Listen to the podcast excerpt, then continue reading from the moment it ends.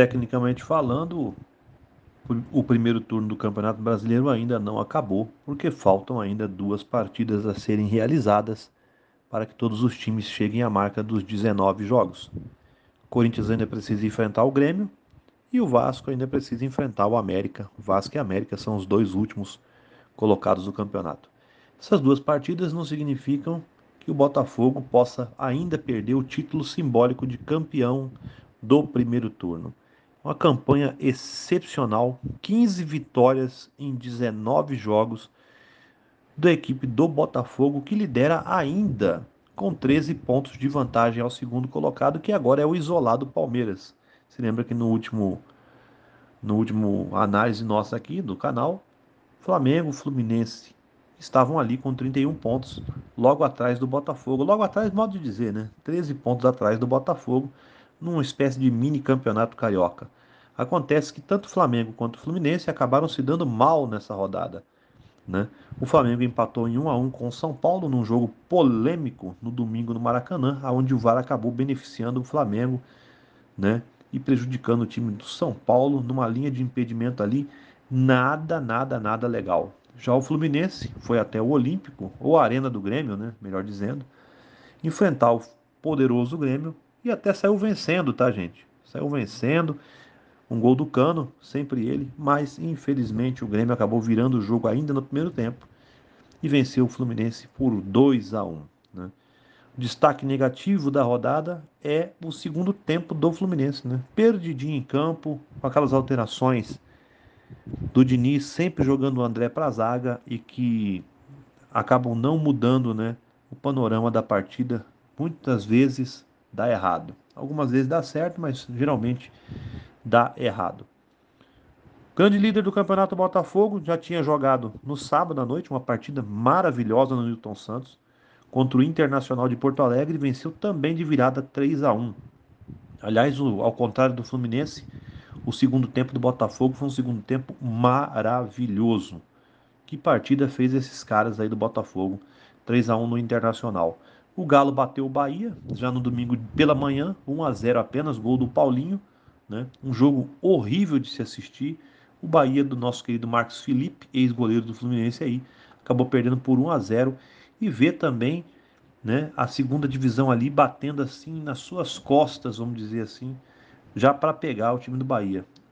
O Bahia só não entrou na zona de rebaixamento porque o Santos conseguiu um resultado ainda pior. Perdeu de 4 a 0 para o Fortaleza lá no Castelão e o Fortaleza segue forte nessa tentativa de subir também um pouco na tabela, né? Corinthians bateu o Curitiba, também de virada, aliás, essa rodada foram as rodadas das viradas, né? O Corinthians venceu por 3 a 1 o Curitiba jogando na Neoquímica Arena. Já o América recebeu o Goiás e o América permaneceu na última posição porque perdeu para o Goiás por 1 a 0. Completando a rodada, né? Na segunda-feira, o Palmeiras bateu o Cruzeiro por 1 a 0 lá na casa do Palmeiras e o Vasco foi até o Abichedi e empatou com o Bragantino em 1 a 1.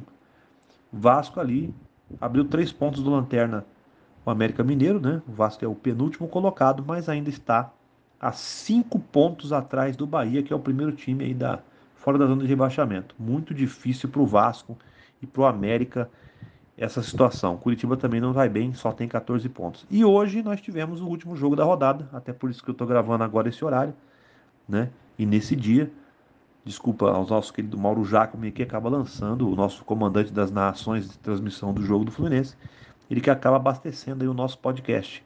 O Atlético Paranaense venceu por 2 a 0 o Cuiabá do Daverson, que talvez seja o grande jogador aí do Campeonato Brasileiro jogando pelo Cuiabá. E o Atlético Paranaense termina a sua participação nesse primeiro turno, por enquanto, no G6, né? São os seis primeiros colocados ali. O Fluminense, infelizmente, caiu para a sétima colocação e fica fora do G6 nesse último, nessa última rodada aí do Campeonato Brasileiro, primeiro turno. Campeão simbólico Botafogo, 47 pontos. O Fluminense tem só 16 pontinhos atrás do Botafogo, né, gente? É muita pontuação. Muito difícil que o Fluminense possa se sagrar campeão. A gente tem que dizer no final do primeiro turno, para a gente terminar essa pequeno resumo da rodada dessa semana. A gente tem que deixar bem claro para o torcedor tricolor que é muito difícil que o Fluminense seja campeão brasileiro, se não impossível. Porque além de torcer para que o Botafogo perca suas partidas e o Fluminense vença para tirar uma vantagem de, 16, de é, 16 pontos, a gente ainda tem que torcer para tropeços de Palmeiras, Grêmio, Flamengo, Bragantino e Clube Atlético Paranaense, que são os demais times que estão na frente do Fluminense. É muito difícil, já está difícil até para o Palmeiras, que tem 13 pontos, e o Palmeiras é um baita de um time, né? quanto mais para o Fluminense.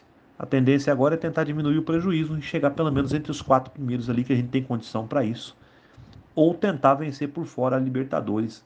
A gente vai enfrentar o Olímpia na próxima fase. A Olímpia que eliminou o poderoso Flamengo, que nos tirou da Copa do Brasil. Né? Você vê que as coisas nunca são fáceis para ninguém. É isso, galera. Essa foi a rodada do Campeonato Brasileiro dessa semana. A gente volta semana que vem analisando mais uma rodada do Campeonato Brasileiro, trazendo para vocês aqui o que acontece, né? E deixando para terminar o grande destaque positivo dessa rodada. Hoje não vai ser um jogador, no último no último dia, na última rodada eu tinha trazido o Hulk aqui, né, como destaque. Dessa vez eu vou deixar para todo o segundo tempo do Botafogo o grande destaque da rodada para mim, dessa rodada 19 do Campeonato Brasileiro. Lembrando que ainda tem quatro equipes com 18 jogos: Corinthians, Grêmio, América e Vasco. Mas nessa rodada 19, o destaque fica para o segundo tempo, jogado no sábado, lá no Engenhão, do Botafogo. O segundo tempo que, para quem gosta do esporte, foi realmente emocionante. É isso, galera. A gente volta a qualquer momento com mais informações aqui no Panorama Tricolor, Cantinho do Laranjal. Tchau.